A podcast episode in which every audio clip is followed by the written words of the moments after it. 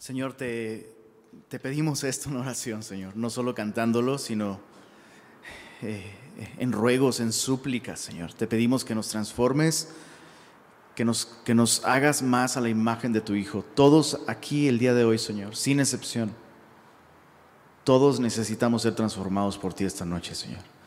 Y te damos gracias porque hoy podemos una vez más venir ante ti con esa seguridad, Señor, de que tu palabra que es viva y eficaz va a penetrar en nuestras vidas, Señor, transformando, lavando, limpiando eh, todo lo que somos, nuestras motivaciones, Señor. Y eso te pedimos, que hoy tu palabra alumbre las partes más profundas de nuestra persona y nos muestre, Señor, aquellas áreas, aquellas cosas, aquellos hábitos que tú deseas transformar con tu poder, Señor. Y pedimos esto en el nombre de Jesús. Amén. Amén. Puedes tomar tu lugar. Esa canción no se vuelve vieja, ¿va? Los que se vuelven viejos son otros, dice. Muy bien, abre tu Biblia en, eh, en el libro de Daniel.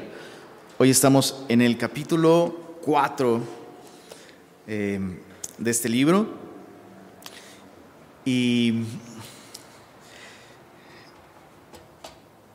prácticamente este, este capítulo em, se ubica alrededor de unos 20 o incluso, algunos consideran que incluso hasta 30 años después de la toma de la ciudad de Jerusalén. Entonces, para este tiempo ha transcurrido el, suficiente tiempo para que Daniel fuese conocido por Nabucodonosor. Nabucodonosor ha, ha dejado muy atrás este periodo de su historia en el que lanzaba campañas para, para expandir su territorio o para afianzar su poder donde ya había conquistado. Y, es un momento en el que Nabucodonosor está gozando pues realmente de paz, ¿no? está disfrutando eh, el fruto de todo su esfuerzo, de todo, de todo su, em, eso, de todo, de todo su esfuerzo militar. Y leemos desde el verso 1 del capítulo 4 Dice así, Nabucodonosor, rey, a todos los pueblos, naciones y lenguas que moran en toda la tierra, paz os sea multiplicada. Conviene que yo declare las señales y milagros que el Dios Altísimo ha hecho conmigo. Cuán grandes son sus señales y cuán potentes son sus maravillas. Su reino, reino sempiterno y su señorío, de generación en generación.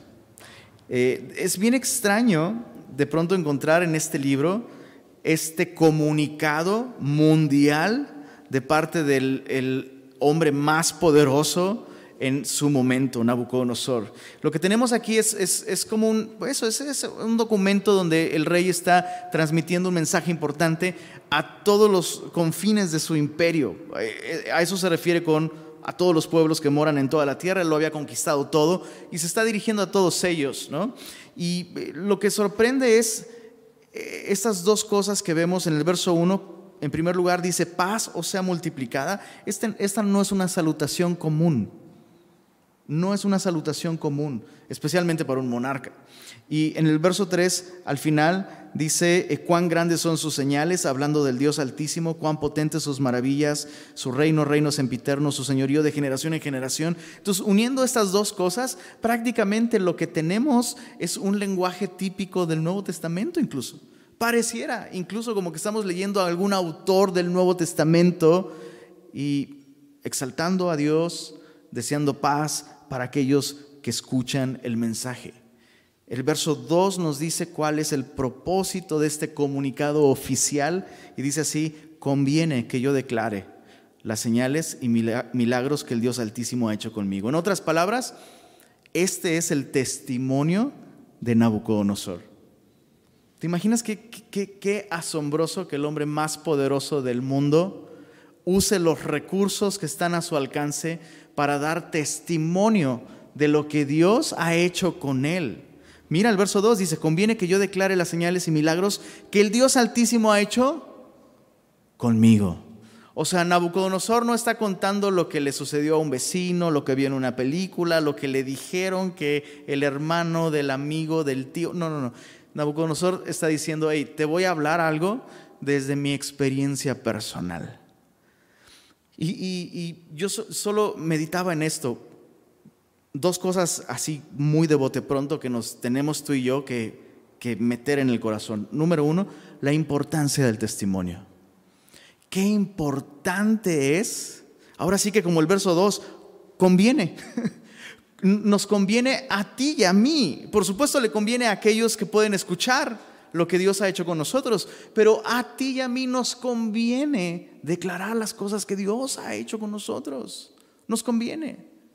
¿No, no, no, no te ha pasado que por alguna etapa de tu vida, simplemente por, por no sé, por descuido, por distracción, por lo que sea, no, no con una mala intención, pero como que por un tiempo dejaste de dar testimonio de tu fe, dejaste de compartir con otros cómo Cristo te rescató. Y de pronto en un día, de la nada, ¡pum! Dios orquesta las circunstancias, te topas con alguien, la conversación inevitablemente se dirige hacia, oye, no manches, déjame platicarte, justo yo estaba en una situación así como la que tú estás contando y, Cristo hizo esto en mi vida. Y, de pronto tú al comentar, al compartir, al testificar, te, vuelves a asombrar de Jesús. Vuelves a tener el gozo de la salvación. Vuelves a tener esa certeza de, wow.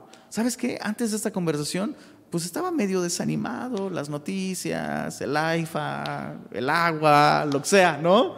Pero de pronto tuve esta conversación, me centré en Jesús y recordé, o sea, a mí me, convenía, a mí, declarar cuán grandes cosas ha hecho Dios conmigo. Entonces eso es lo primero, la, importancia del testimonio personal, lo que Dios ha hecho con nosotros.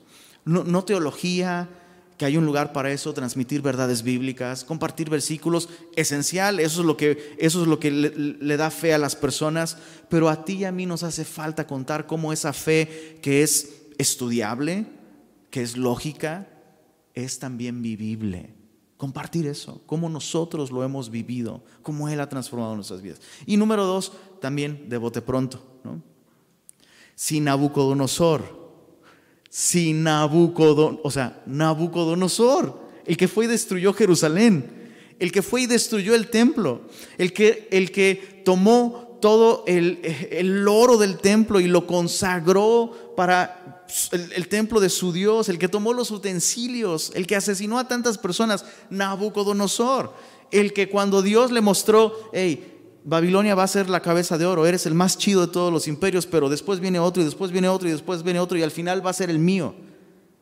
Y dijo, Nel, voy a hacer una estatua en rebelión abierta y diciendo que sí se puede, ¿no?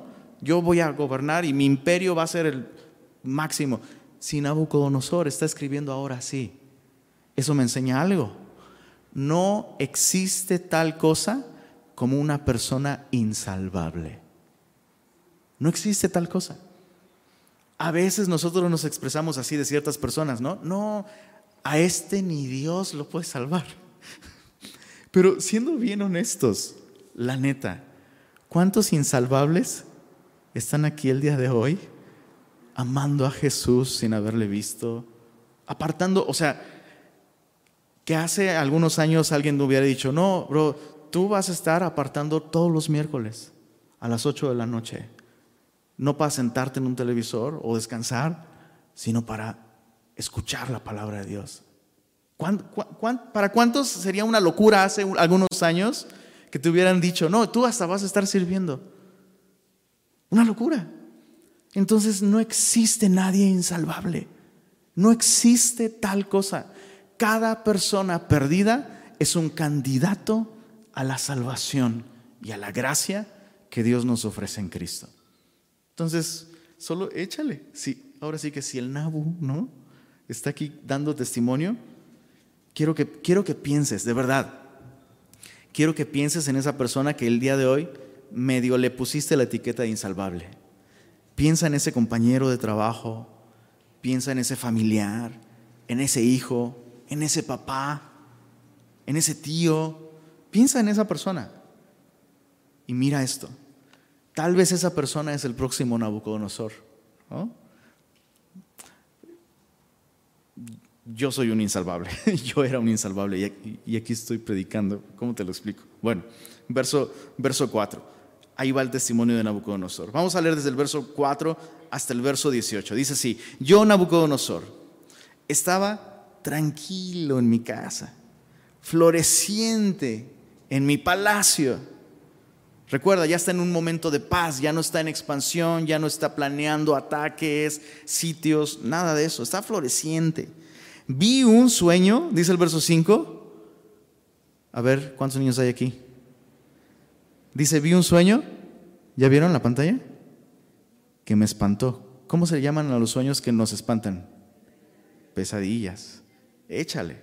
Vi un sueño que me espantó. ¿Tienes al hombre más poderoso del mundo espantado por las cosas que sueña? O sea que es normal, si tienes sueños que te espantan, a los reyes también les pasa.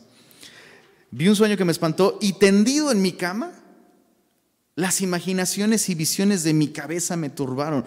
Por esto mandé que vinieran delante de mí todos los sabios de Babilonia para que me mostrasen la interpretación del sueño.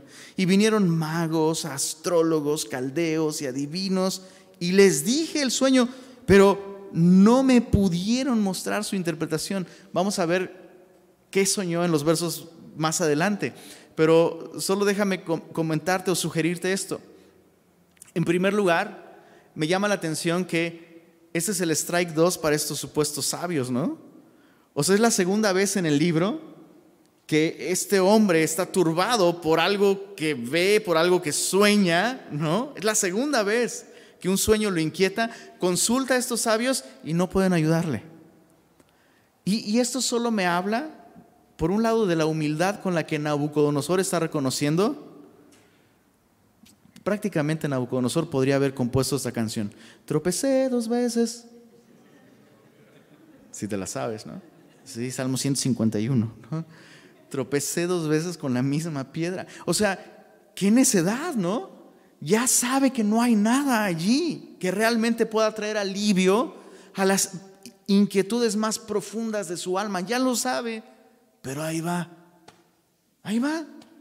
Bueno, y por otro lado, lo segundo que me, asombra no, no solo es la humildad de Nabucodonosor, otra vez, eso es impresionante. Humildad en Nabucodonosor, o sea, reconocer que se equivocó por segunda vez, eso es increíble. Pero otra cosa que no es tan increíble es la paciencia de Dios. Dios está siendo muy paciente con él. O sea, Nabucodonosor tiene ahí a Daniel. Él mismo, Nabucodonosor mismo dijo y reconoció, en este están y moran los dios, los espíritus de los dioses santos, ¿no? Lo reconoció. Pero estaba pensando en esto. ¿Por qué si tenía tan claro que Daniel realmente era un hombre enviado de Dios y usado por Dios, por qué no lo consultó? Ah, no, pues porque no sea que Dios me ande contestando. ¿Entiendes? O sea, a veces no buscamos a Dios porque sabemos que Él nos va a responder porque todo el que toca se le abre, todo el que llama se le responde, todo el que busca encuentra. Y en una de esas, si busco a Dios y me responde, pues como que de alguna manera me compromete con Él. Entonces, ¿te das cuenta? La razón por la que Él no está buscando a Dios y está buscando a los adivinos es porque está buscando lo mismo, pero más barato. Algo que no le cueste rendir su corazón, rendir su vida. Otra vez, la paciencia de Dios.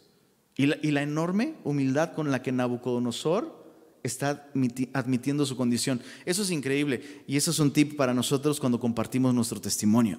Tenemos que ser honestos, contar la historia tal cual. O sea, si estás contando bien tu testimonio, tú no vas a ser el protagonista de la historia, pero tú vas a ser el villano. O, el papel del cómico en la historia, ¿no? todo el tiempo te estás equivocando, te estás equivocando. Y este es Nabucodonosor, ¿no? Bueno, verso 8. Hasta que, entonces no le pudieron mostrar su interpretación hasta que entró delante de mí, qué interesante, Daniel, cuyo nombre es Belsasar. O sea, el mismo Nabucodonosor no llama a Daniel por el nombre caldeo que le pusieron. mismo Nabucodonosor dice, entró Daniel. Bueno, sí, le, llamamos Belsasar, pero es Daniel. Nunca pudimos cambiar su identidad. Dice, como el, como el nombre de mi Dios y en quien mora el espíritu de los dioses santos. Ahora, muchos dicen, el verso 8 es una prueba de que este, de que este no es un testimonio real. Algunos dicen, no, no puede ser que Nabucodonosor se haya convertido realmente a Dios, porque aquí se refiere a Belsasar, como el nombre dice ahí, de mi Dios. Pero déjame sugerirte algo, es una opinión, este, pues puedes pensar distinto, pero yo lo que veo aquí es un formato de testimonio de eso es lo que pasó. O sea, este es el antes. Y en ese momento, pues Belsasar es el, era el nombre de mi Dios. Otro detalle es que te das cuenta que aquí Dios está en minúscula. Interesante. Bueno, dice, conté delante de él el sueño, diciendo, Belsasar, jefe de los magos, ya que he entendido que hay en ti espíritu de los dioses santos y que ningún misterio se te esconde, declárame las visiones de mi sueño que he visto y su interpretación. Ahorita vamos a ver en qué consistió el sueño, pero me llama la atención que este libro está recogiendo este testimonio de Nabucodonosor porque Daniel está ahí. ¿Te das cuenta? O sea, esto no habría sucedido si Daniel no hubiese estado allí. Y, solo pienso en esto, ¿cuántas cosas la Biblia podría haber dicho de Daniel durante todos esos años? Han pasado alrededor de 20 años, 30 años, desde la caída de Babilonia hasta ahora. Pero la Biblia registra solo esto. ¿Significa eso que no pasaron otras cosas importantes en la vida de Daniel durante ese tiempo? No, no significa esto. Significa que todos esos años fueron años en los que se fue sembrando sembrando y sembrando fidelidad, testimonio. O sea, mira cómo se refiere a él, como alguien en quien mora el espíritu de los dioses santos. O sea, este joven es distinto. De entrada, no le pudimos cambiar la identidad. Le quisimos imponer el nombre de mi Dios, pero él es Daniel.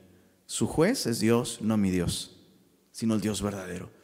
Y ha vivido de un modo en el que me queda claro que este hombre es distinto. Entonces, solo, pienso en esto.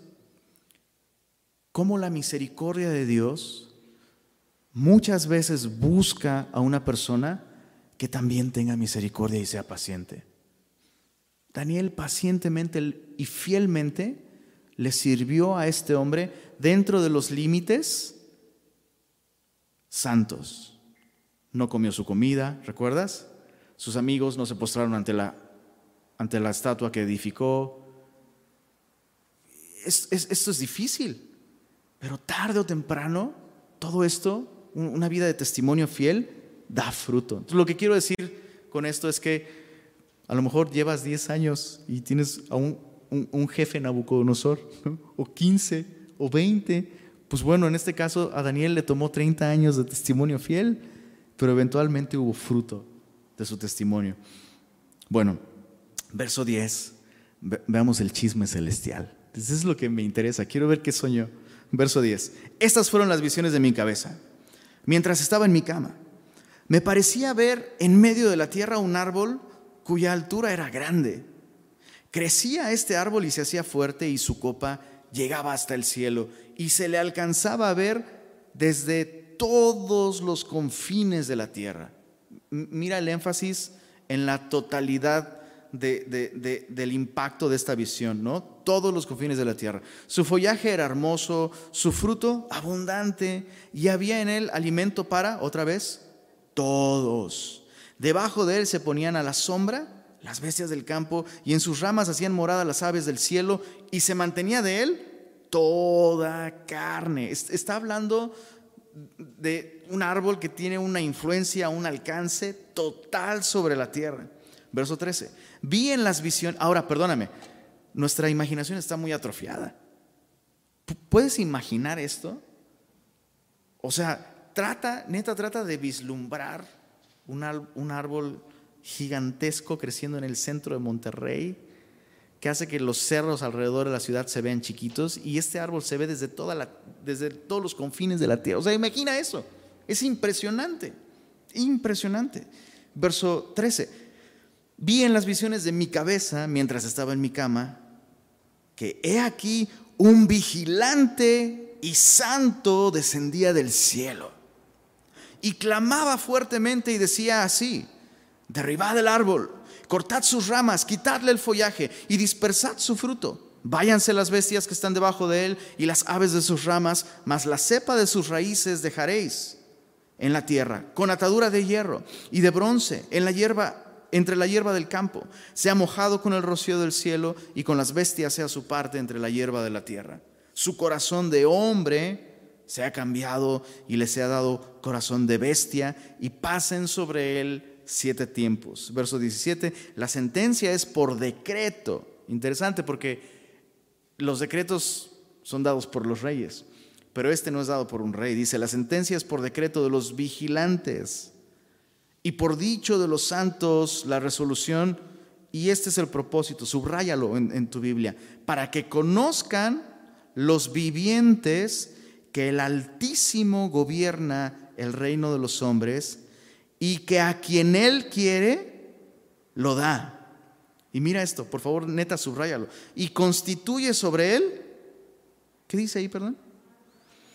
Al más bajo de los hombres. En otras palabras, quien se encuentra en el poder eh, no, no es necesariamente el más brillante, sino aquel a quien Dios en su sabiduría y de acuerdo a sus planes le ha permitido ocupar esa función. Eh, ¿A qué se refiere con este vigilante y santo que descendía del cielo? Lo más seguro es que se refiere a un ser angelical, simplemente, ¿no? Un vigilante. La Biblia presenta a los ángeles así, como, como seres que están al servicio de los santos, que sirven a los propósitos de Dios. Primera de Pedro, capítulo 1, menciona algo bien interesante sobre los ángeles. Los ángeles son mirones, ¿sí sabías? Son curiosos. Los ángeles son curiosos. Primera de Pedro 1, mira desde el verso, desde el verso 12, hablando de los profetas. Si quieres, puedes nada más anotar la cita y te lo leo. Primera de Pedro 1, 12 dice, a estos, a los profetas, se les reveló que no para sí mismos, sino para nosotros administraban las cosas que ahora os son anunciadas por los que os han predicado el Evangelio por el Espíritu Santo enviado del cielo y dice al final, cosas en las cuales anhelan mirar los ángeles. Cosas en las cuales anhelan mirar los ángeles.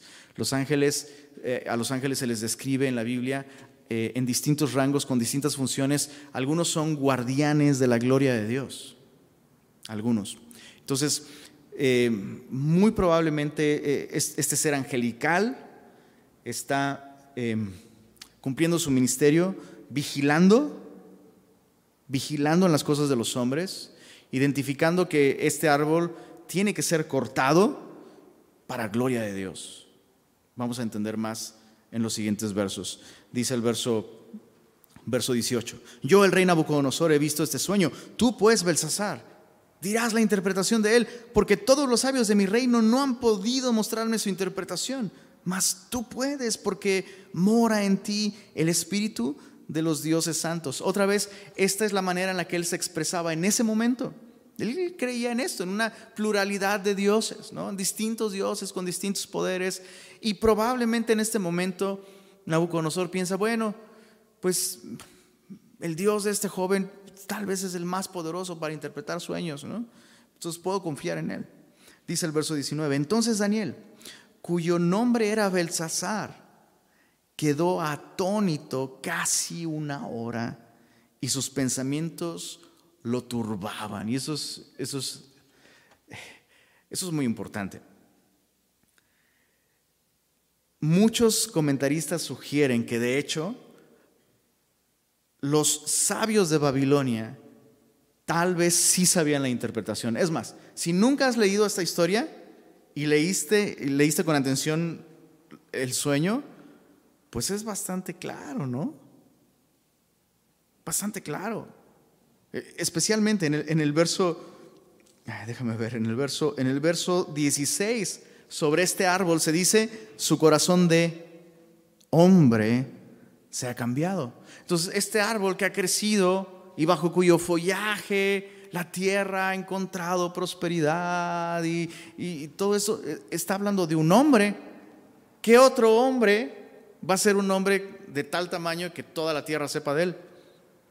Nabucodonosor. Entonces muchos dicen, seguramente los sabios, o sea, está muy clara la visión, ¿no? Es, como, no sé, perdóname, perdóname por el ejemplo, pero es como si sueñas que te vas a morir y andas preguntando, ¿qué significará? Pues, ¿qué soñaste? Pues que te vas a morir. No significa que te vas a morir, pero es solo un ejemplo. Entonces, el, sueño es, es muy claro, ¿no? Pero a estos hombres les falta el valor. ¿Por qué? Nabucodonosor era conocido por su gran ira, con gran ira y gran enojo. ¿no? Se, le, describe así en distintas ocasiones. Y, era conocido por eso, su temperamento. Entonces ahora imagínate, el rey te está preguntando, no, ¿qué, significará? no, hombre, si le digo que Dios lo va, lo va a cortar, me va a cortar a mí la cabeza. Entonces, Probablemente Daniel se quedó atónito por, las, por dos razones. La primera, entendía perfectamente la visión y la segunda, está probablemente, algunos sugieren, probablemente buscando la manera de darle el mensaje sin de algún, de algún modo provocar su ira. Eh, puede ser, recordemos que Daniel era un, al final de cuentas era un hombre como tú y como yo, capaz de sentir miedo. O sea, su vida realmente sí estaba en peligro. Dar un mensaje de ese tipo a un rey, no, pues, vas a caer y todo, todo va a terminar, pues es un mensaje difícil. Ahora, el verso, verso 19, en la segunda mitad dice, el rey habló y dijo, entonces después de que se quedó atónito como una hora, el rey habló y dijo, Belsasar, no te turben ni el sueño ni su interpretación Belsasar respondió y dijo, mira esto, Señor mío, el sueño sea para tus enemigos y su interpretación para los que mal te quieren. Observa el tacto con el que este hombre le está hablando al rey, pero no solo el tacto, porque no se trata nada más de tener tácticas, ¿no? Observa el interés genuino, el respeto con el que este hombre le está hablando al rey. Porque recuerda una cosa, Nabucodonosor destruyó la ciudad de este joven. Nabucodonosor mató a muchos de sus amigos, probablemente a sus padres. Nabucodonosor era un tirano, es la realidad. Y me sorprende mucho que, Daniel no haya optado también por esa otra actitud de... Ahora sí, vas a ver lo que es bueno. Te llegó tu hora. No. Qué, increíble es esta actitud de Daniel. Y, yo aprendo algo, algo de, de esta actitud de Daniel. Al ver la respuesta del rey, que vamos a ver más adelante, yo aprendo de esta actitud que a la gente no le importa lo que sabes hasta que saben que te importa. La actitud. Cuando predicamos el Evangelio, ¿estamos transmitiendo solamente información o estamos reflejando el carácter de Dios, quien no quiere que nadie se pierda, que no toma placer en la muerte del impío, sino que quiere que todos los hombres procedan al arrepentimiento y conozcan su gracia? Repito, a la gente no le importa lo que sabes hasta que saben que te importa que te importa su situación, que te importa su eternidad, que te importa que ellos realmente reciban el amor de Dios. Bueno, pero otra cosa importante, no solo esta actitud, ¿no? Este tacto, esta ternura incluso con la que le habla, lealtad, incluso como súbdito, pero, pero también el valor, el enorme valor para decirles, pues las netas, ¿no? por favor ponte en los zapatos de este joven. Decirle este mensaje a alguien con ese, con ese poder, hmm, realmente le importa.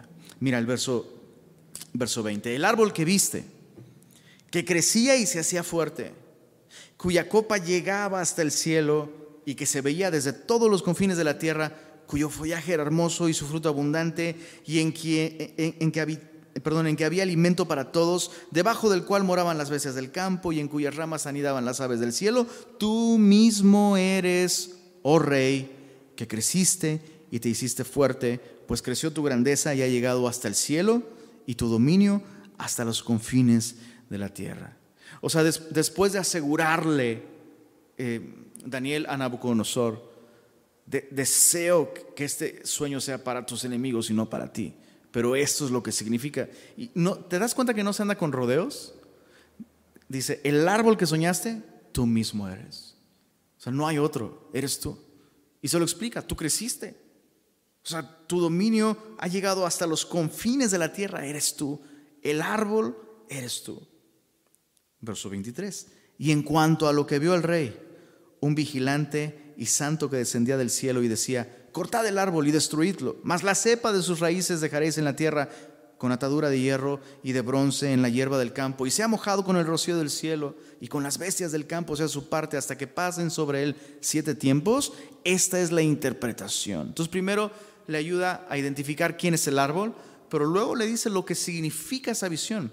Esa es la interpretación, oh rey y la sentencia del Altísimo que ha venido sobre mi Señor el Rey, que te echarán de entre los hombres y con las bestias del campo será tu morada, y con hierba del campo te apacentarán como a los bueyes, y con el rocío del cielo serás bañado, y siete tiempos pasarán sobre ti, y mira esto, hasta que, la segunda vez que aparece en el capítulo, hasta que conozcas que el Altísimo tiene dominio en el reino de los hombres, y que lo da a quien Él quiere.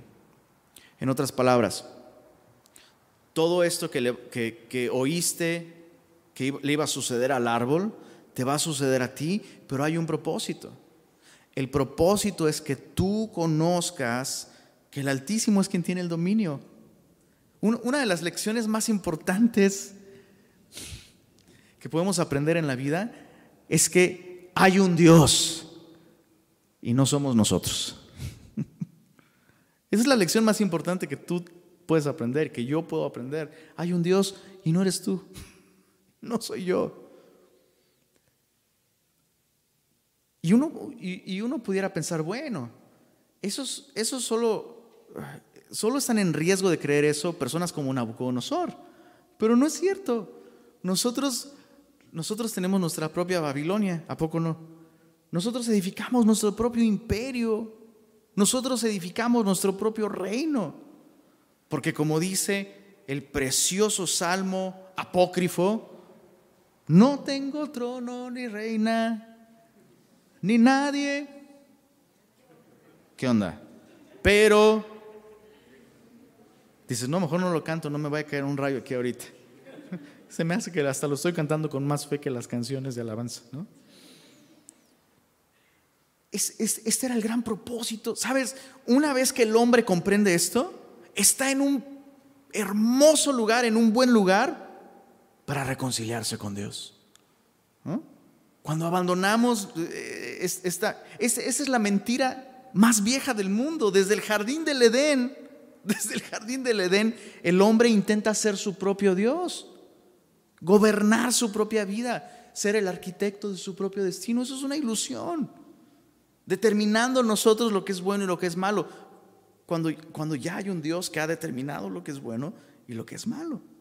Entonces, ese es el propósito. Ahora, antes de seguir avanzando, esa es la interpretación de Daniel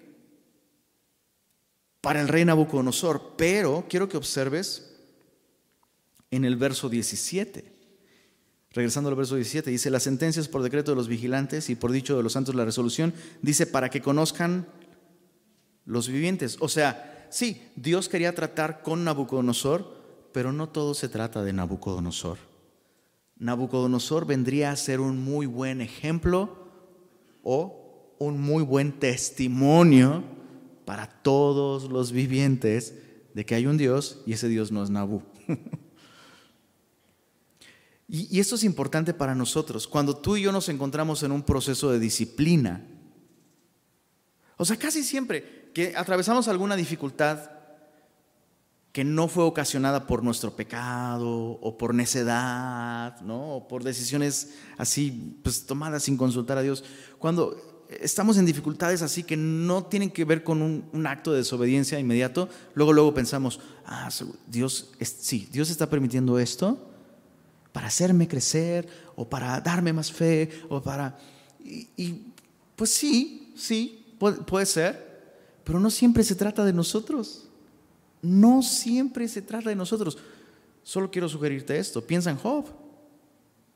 Piensa en Job. Había algo detrás que no tenía que ver con Job, sino con la gloria de Dios. Y bueno, en este caso vemos esta dualidad.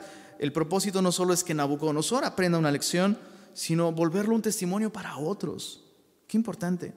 Bueno, verso 26. Y en cuanto a la orden de dejar en la tierra la cepa de las raíces del mismo árbol, significa, mira esto, que tu reino te quedará firme. Luego que reconozcas, otra vez, que el cielo gobierna. Entonces, fíjate, en, toda esta ilustración donde se corta el árbol y se deja la cepa, leímos, leímos que eh, debe dejarse, dice esta cepa, en la tierra con atadura de hierro y de bronce. Y uno lo lee y uno piensa en opresión divina cuando realmente es protección divina. O sea, este bronce, ¿no? Esta atadura de hierro no es para oprimir a Nabucodonosor, sino para garantizar su restauración.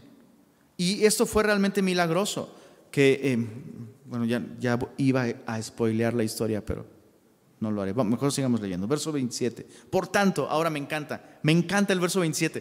Por tanto, oh rey, acepta mi consejo. Híjole, hay tantas cosas aquí tan importantes. La primera, la primera es que todo estudio de visiones y de sueños y de señales en la Biblia, todo estudio de profecía, tiene que llevarnos a un por tanto. En otras palabras, de nada sirve que yo comprenda la escatología y los tiempos, ¿no? Y tenga mis posiciones teológicas, sí, a, eh, a milenialista, milenialista, postmilenialista. Todo eso no importa si eso no se traduce en un por tanto. A la luz de lo que Dios me ha mostrado, por tanto, hoy yo debería vivir de esta manera. Ese es el propósito del estudio de la profecía.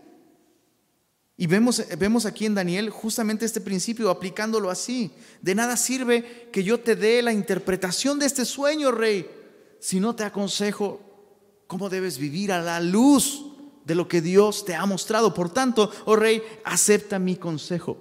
Lo segundo que yo veo aquí que llama mucho la atención es que normalmente es una mala idea, realmente es una mala idea darle un consejo a quien no te lo está pidiendo.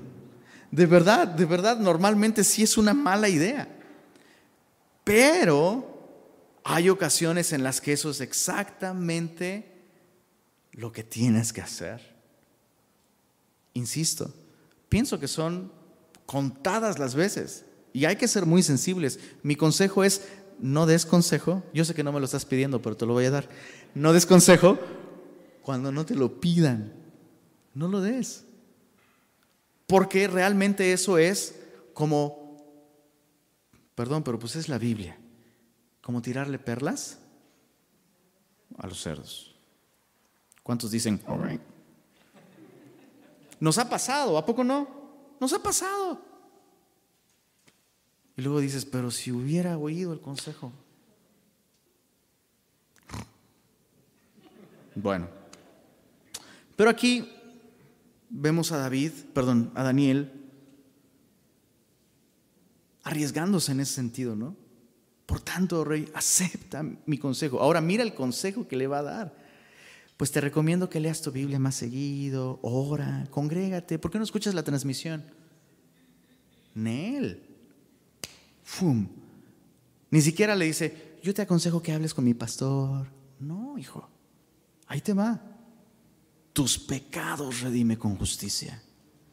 Tus iniquidades, haciendo misericordias para con los oprimidos, pues tal vez será eso una prolongación de tu tranquilidad. Déjame leerte esta, esta misma sección en la NBI.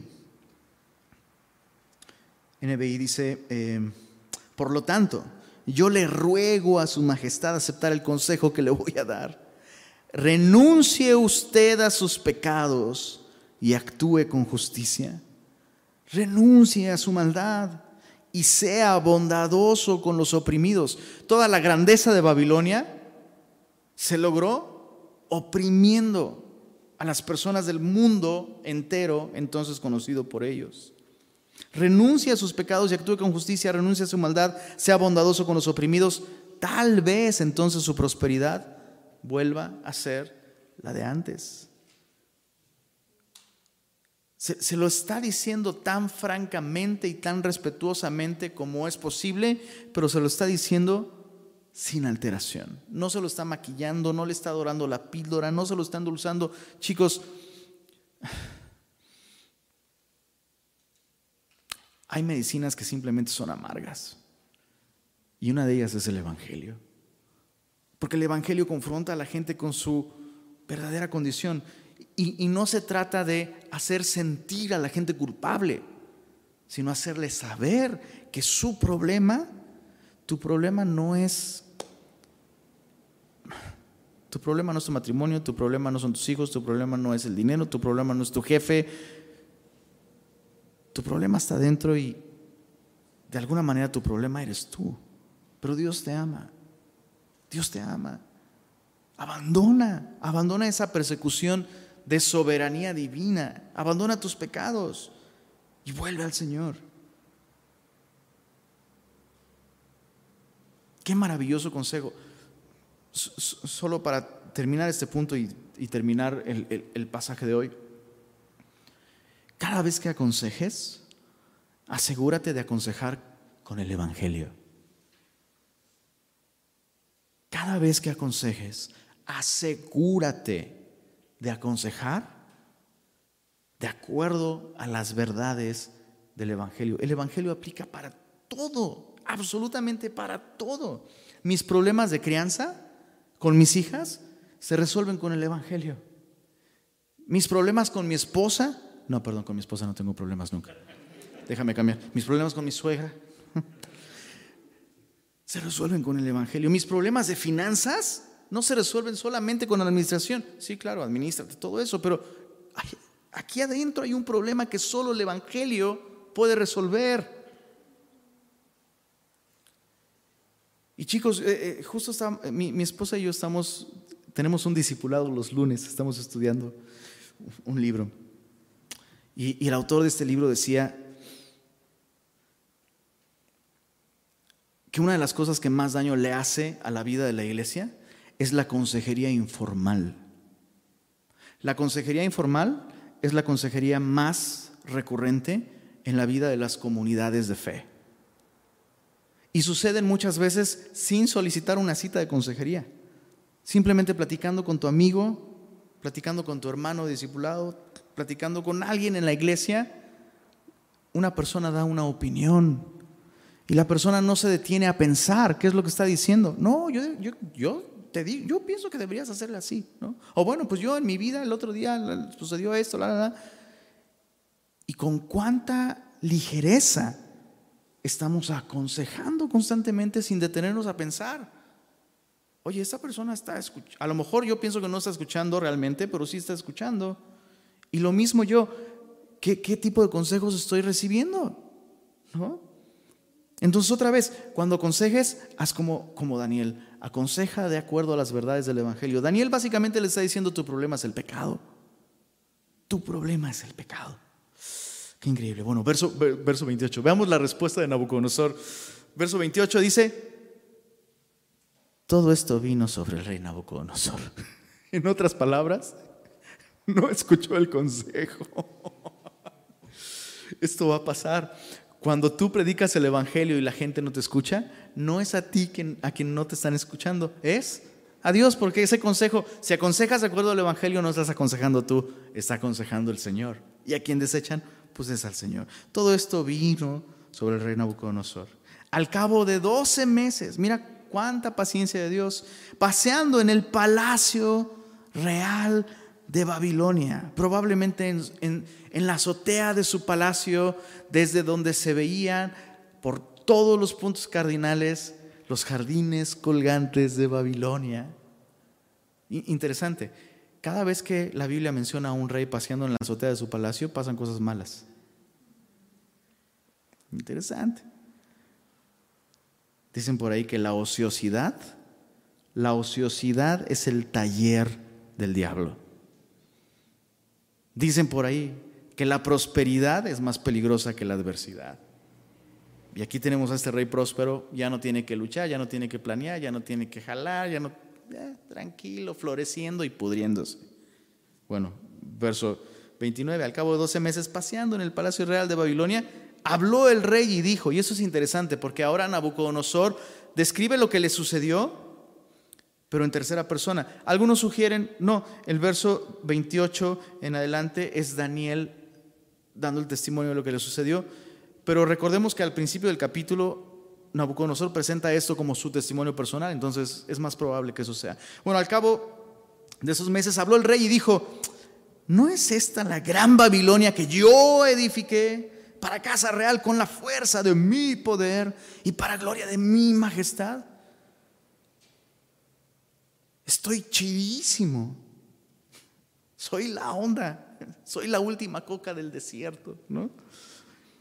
Aún estaba la palabra en la boca del rey cuando vino una voz del cielo. Y ahorita, ahorita lo vamos a ver, pero tú y yo no estamos sobre Babilonia, pero a veces nos expresamos así. Híjole, no me quiero balconear.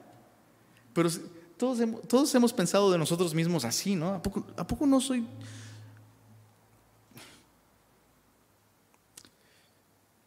¿A poco no soy un mejor padre? De lo que mis padres fueron conmigo. qué vergüenza, pero yo he pensado así. ¿Dónde está la gloria de Dios en eso? No está en ningún lado.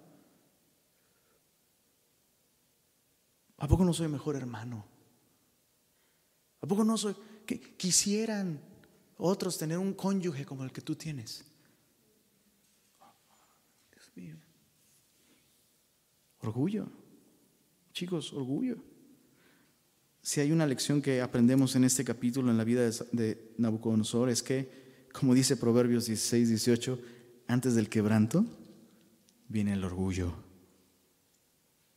En otras palabras, si ya llegaste al orgullo, nomás cuéntale para atrás. Cinco, cuatro, tres. Trájale. Mira el verso, verso 31.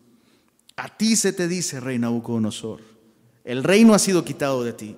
Y de entre los hombres te arrojarán, y con las bestias del campo será tu habitación, y como a los bueyes te apacentarán, y siete tiempos pasarán sobre ti, hasta que reconozcas que el Altísimo tiene dominio en, en el reino de los hombres y lo da a quien Él quiere. En otras palabras, no eres grandioso, no eres magnífico, no eres la onda,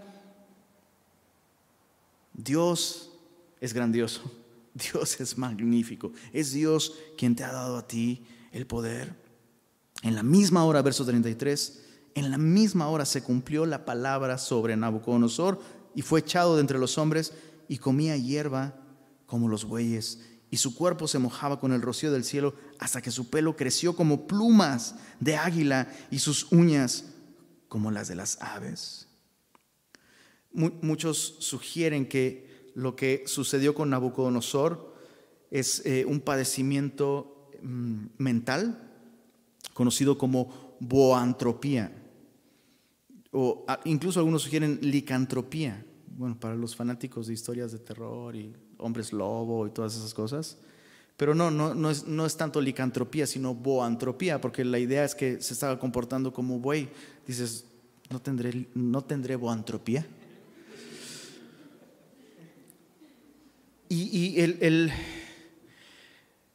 eh, eh, eso, eso es bien interesante. Digo, no quiero que los niños sueñen cosas feas al rato, pero e, este padecimiento mental, el, la mente es muy poderosa, no en un sentido Charles Xavier de X-Men, no, no, no, sino, o sea, realmente nuestra mente tiene un impacto biológico incluso, es así. Y, y hay casos documentados, no solo de boantropía, sino de trastornos mentales que tienen un efecto en el cuerpo de la persona. Algunas veces son poco convenientes, en otras ocasiones incluso la persona tiene habilidades, podríamos incluso decir, que rebasan los límites humanos, ¿no? En este caso, eh, probablemente incluso su, anatomía cambió como un resultado de esta enfermedad, eh, esquizofrenia, puede ser, ¿no? Bueno, verso 33, eh, perdón, no, verso 34. Más, al fin del tiempo, yo, Nabucodonosor, alcé mis ojos al cielo y mi razón me fue devuelta y bendije al Altísimo y alabé y glorifiqué al que vive para siempre. Ya no va a ser mi imperio, ya no va a ser mi legado el que vive para siempre, va a ser Él, su persona, su nombre, quien vive para siempre, cuyo dominio es sempiterno y su reino por todas las edades. Esta expresión, alcé mis ojos al cielo, no solo hablan de fe, colocada en el lugar correcto. Me, me encanta ese viejo himno, una mirada de fe, una mirada de fe, es la que puede yo recuerdo también escuchar a los antiguos, a los abuelitos, ¿no? Decir que los cerdos solo miran al cielo cuando se mueren. Los animales solo miran al cielo cuando se mueren, ¿no? Los puercos solo miran al cielo cuando se mueren. Y aquí vemos a Nabucodonosor convirtiéndose, alzando sus ojos. Es una mirada de fe, indica fe, pero también indica sumisión. Porque versículos antes este hombre mira desde su palacio hacia abajo, ignorando que hay un Dios, pero ahora mira desde abajo hacia arriba, reconociendo que Él es realmente el más bajo de todos los hombres. Qué hermoso lugar. No existe un lugar más doloroso y más hermoso a la vez que estar, sino este, donde tú reconoces ¿Realmente estás convencido de que eres el primero de los pecadores? ¿Realmente estás convencido de que la peor persona en el planeta eres tú? Pero desde ahí puedes ver todavía más alta la misericordia de Dios, más grande su amor, su poder. Ahora, mira los efectos de esta conversión. Su razón le fue devuelta. Y bendijo al Altísimo y alabó y glorificó al que vive para siempre. Cuando el hombre abandona el orden de la vida en el que nos sometemos ante Dios, el hombre deja de ser hombre y se comporta como animal. Es así.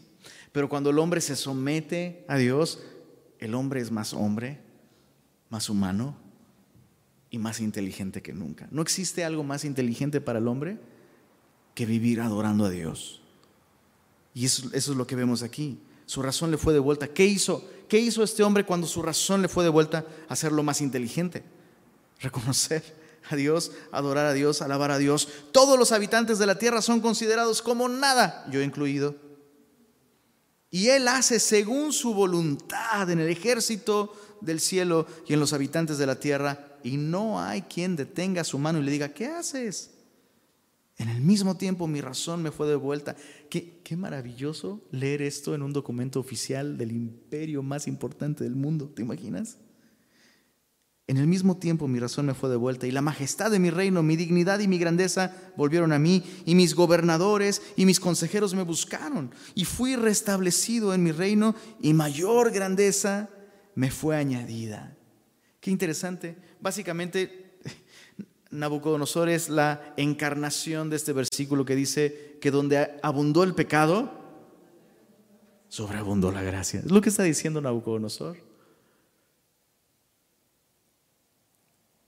Fue más grande la paz, fue más grande el gozo en mi vida cuando le di a Dios el trono de mi corazón. Me fue mejor entonces. Verso 37. Ahora, ¿te das cuenta? Tip. Digo, para aquellos que ya cruzaron navegantes, ¿cuántos navegantes hay por aquí? ¿Cuántos naufragantes? El antes, el cómo y el después.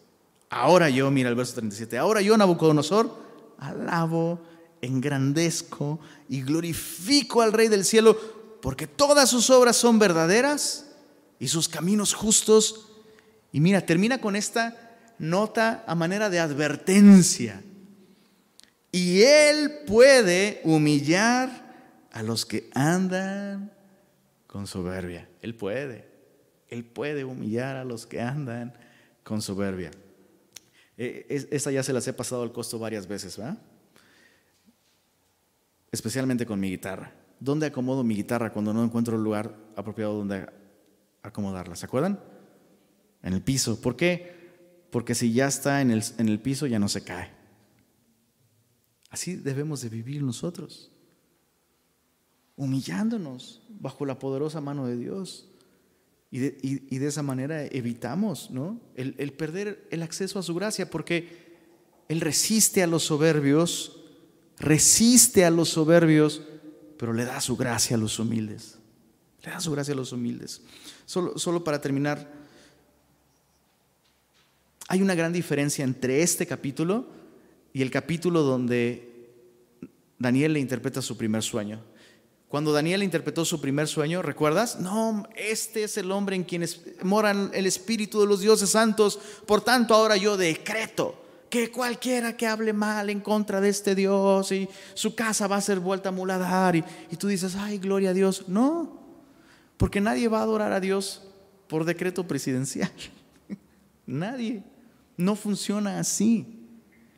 Y a, mí esto me habla de una verdadera conversión por parte de Nabucodonosor, donde ahora o sea, él tendría la autoridad de decir, se acabó, se acabó, ya no va a haber ninguna otra religión, ningún otro templo, pero Nabucodonosor lo entiende. Entiende, lo que la gente necesita es tener un encuentro personal con Dios. Mi decreto puede cambiar lo externo, pero solo Dios puede cambiar sus corazones, así como me pasó a mí la primera vez cuando yo tuve este encuentro con este Dios hace 20 años. Cambié cosas por, por afuera, pero pero ahora Dios ha tratado conmigo y ahora ha cambiado mi corazón. Y mi consejo es este, nada más. Hey, ahora yo, ¿no, te encanta? No es, no es, como todos tienen que. No, yo, yo, yo, yo alabo y yo engrandezco y yo adoro al rey. ¿No te encanta esto? Al rey del cielo. Sí, yo sigo siendo rey de Babilonia, pero él es el rey encima de todos.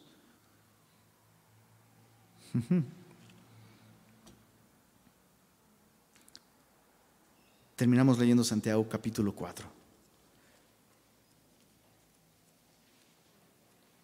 Santiago capítulo 4 dice así.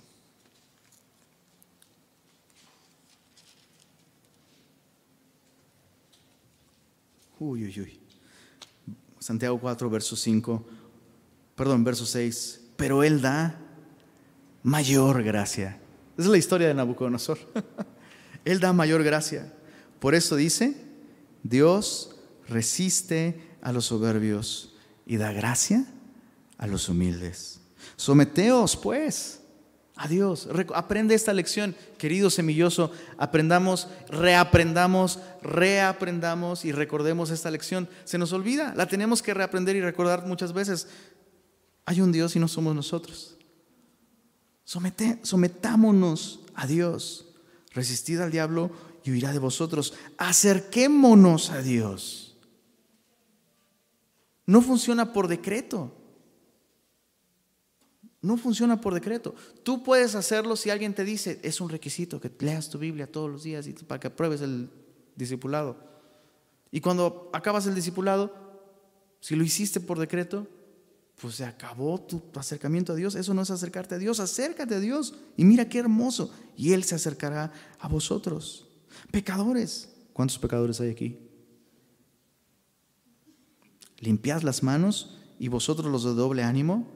Me encanta. O sea, sí, arregla lo, externo, lo que está en tus manos, lo que está sucio. Pero eso que está en tus manos, primero estuvo en donde, mira, vosotros los de doble ánimo, purificad vuestros corazones, afligíos y lamentad y llorad. Vuestra risa se convierta en lloro, vuestro gozo en tristeza. No está diciendo que vivamos como hemos cristianos. ¿No? No está diciendo eso. Lo que está diciendo es, hey, ten cuidado de que tu gozo no esté basado en que tú crees que eres una chidísima persona. Acuérdate de Nabucodonosor. Oye, mira mi matrimonio. No, pues es que a poco no soy bien sabio y bien chido. No, es que yo sí soy un muy buen cristiano y mi piedad. Gloria, gloria a Dios por mi vida, la verdad. Hey, aflígete, lamenta. Siempre va a haber algo en nuestra condición, en nuestro corazón, que requiere de llorarlo delante de Dios y dolernos porque nos falta. Pero mira, humillaos delante del Señor, ¿cuál va a ser el efecto? Él los levantará. Qué interesante. Vivir humillándonos delante del Señor nos lleva finalmente a ser levantados con gozo, levantados con esperanza, levantados con su gracia. Señor, tú conoces nuestro corazón y tú sabes, tú sabes, Señor, cuánta necesidad tenemos de ti. Te pedimos hoy, Señor, que obres en cada uno de nosotros. Necesitábamos escuchar esto el día de hoy y te pedimos perdón, Señor, por las cosas en las que, lejos de glorificarte, nos hemos exaltado a nosotros mismos, Señor. Ayúdanos a recordar esta importante lección, Señor. Que tu gracia está reservada para aquellos humildes que reconocen su necesidad de cambio, su necesidad de transformación, que reconocen sus fallas, incluso su pecado, su maldad, Señor. Y eso deseamos nosotros, Señor. No interrumpir tu gracia en nuestra vida. Señor, y también te pedimos que nos ayudes así como a Daniel, Señor, a ser buenos instrumentos de tu gracia en la vida de aquellos que aún no la conocen, Señor.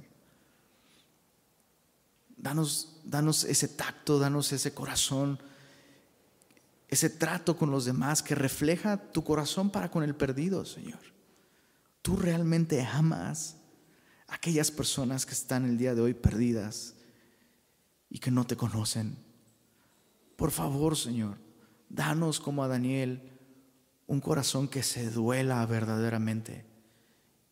Un corazón como el tuyo, al que le importe la condición de aquellos que tal vez por 10, por 20 años te han rechazado, Señor. Ayúdanos, Señor. Y gracias una vez más porque has tenido misericordia de nosotros. Señor, toda cosa buena que hay en nuestra vida el día de hoy es por ti, Señor. Es porque tú eres bueno, Señor. Nuestra es la confusión de rostros, Señor, pero tuya es la gloria, tuya es la honra, tuya es la alabanza, Señor. Y te damos gracias, Señor, una vez más, porque donde abundó el pecado, sobreabundó tu gracia, Señor. Gracias por habernos salvado, gracias por habernos rescatado, Señor. A ti sea la gloria. Amén.